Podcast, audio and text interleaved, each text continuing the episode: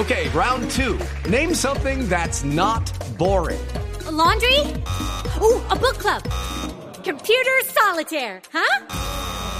Ah, oh, sorry, we were looking for Chumba Casino.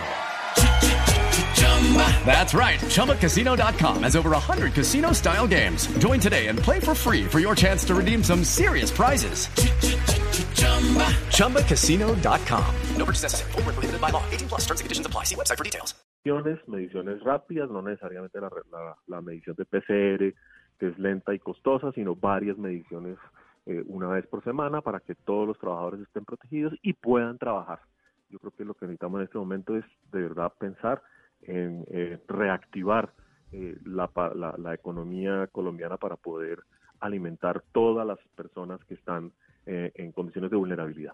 Brigitte, ¿y a usted qué le pasa por la cabeza en estos días cuando uno ve este cielo de Bogotá con esos atardeceres que nos está dando tan impresionantes, cuando uno ve que las casas se están llenando de bichos, porque yo no sé si a usted le pasa, pero a mí sí, que de repente empiezo, estoy viendo unos animales que nunca había visto, estoy llena de babosas, de cien pies, unas mariposas que en la vida había visto, unos pájaros que se cruzan por un lado, veo uno las imágenes de los delfines en multitud que aparecieron en La Guajira, eh, los osos por allá andando, decir, en, Chingaza con una familia de cinco citos. ¿Qué le pasa por la cabeza?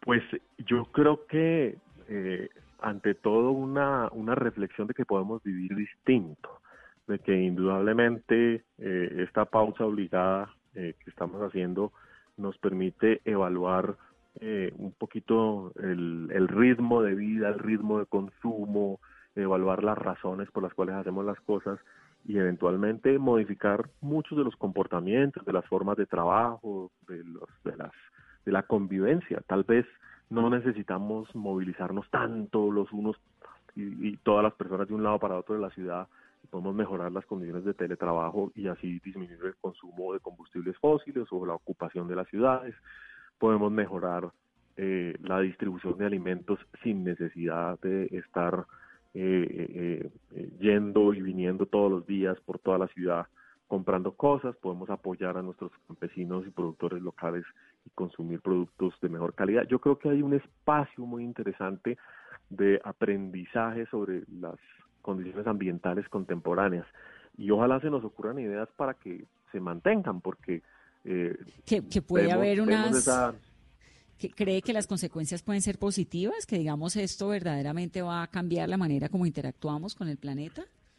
Ah, sí, yo estoy segura que sí, estoy segura que sí, porque ya estamos volcadas a un mundo cada vez más virtual, más digital, más tecnológico, con muchas más posibilidades de hacer cosas. El comercio electrónico se ha desarrollado tremendamente yo creo que todos vamos a tener que reacomodarnos y ojalá con la posibilidad de hacerlo con apoyo obviamente de, del Estado, porque no va a ser rápido, no va a ser fácil y vamos a tener que inventarnos otras soluciones, por supuesto, para sectores que son más vulnerables o que no han podido eh, levantar cabeza, como el tema del turismo, como, digamos, todas las actividades que son eh, un poquito más masivas y que requieren contacto eh, con, con, otros miembros de la sociedad, al menos mientras encontramos vacuna o una cura eh, persistente.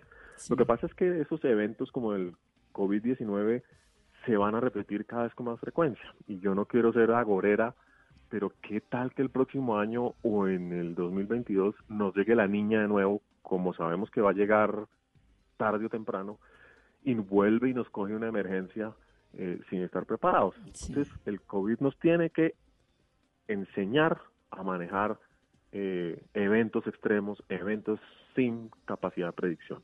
Y sobre todo aportarnos un poquito más amigables con la gente que tenemos alrededor, con el ecosistema. Ay, me encantaría, Brigitte, hagamos un programa más adelante, ya se nos acabó el tiempo, son las nueve y tres, y, pero hagamos un programa más adelante como de reflexiones como de lo que le pasa a una persona, ¿no? En, en este encierro y de... Es súper difícil pensar cómo va a ser el mundo después y nadie quiere ser gurú de nada, ni vidente, pero, pero, pero hay reflexiones que podemos hacer. Entonces te invito para que hagamos más adelante un programa. Y yo los invito y las invito a todas las personas a imaginarnos el mundo del futuro eh, por fuera un poquito de los prejuicios y de los moldes que teníamos en el pasado, a ver cómo sería un mundo más solidario, más amable, más sostenible. Y en la Universidad EAN hay unos chicos que estuvieron en este programa la semana pasada y nos contaron de las donaciones que le están haciendo a personal médico, una iniciativa que es de caretas, de 30 caretas iniciales de 180 que se les donan al personal médico. Un abrazo, Brigitte, gracias por estar en Mesa Blue. A toda la Mesa Blue y a sus oyentes también un abrazo muy grande.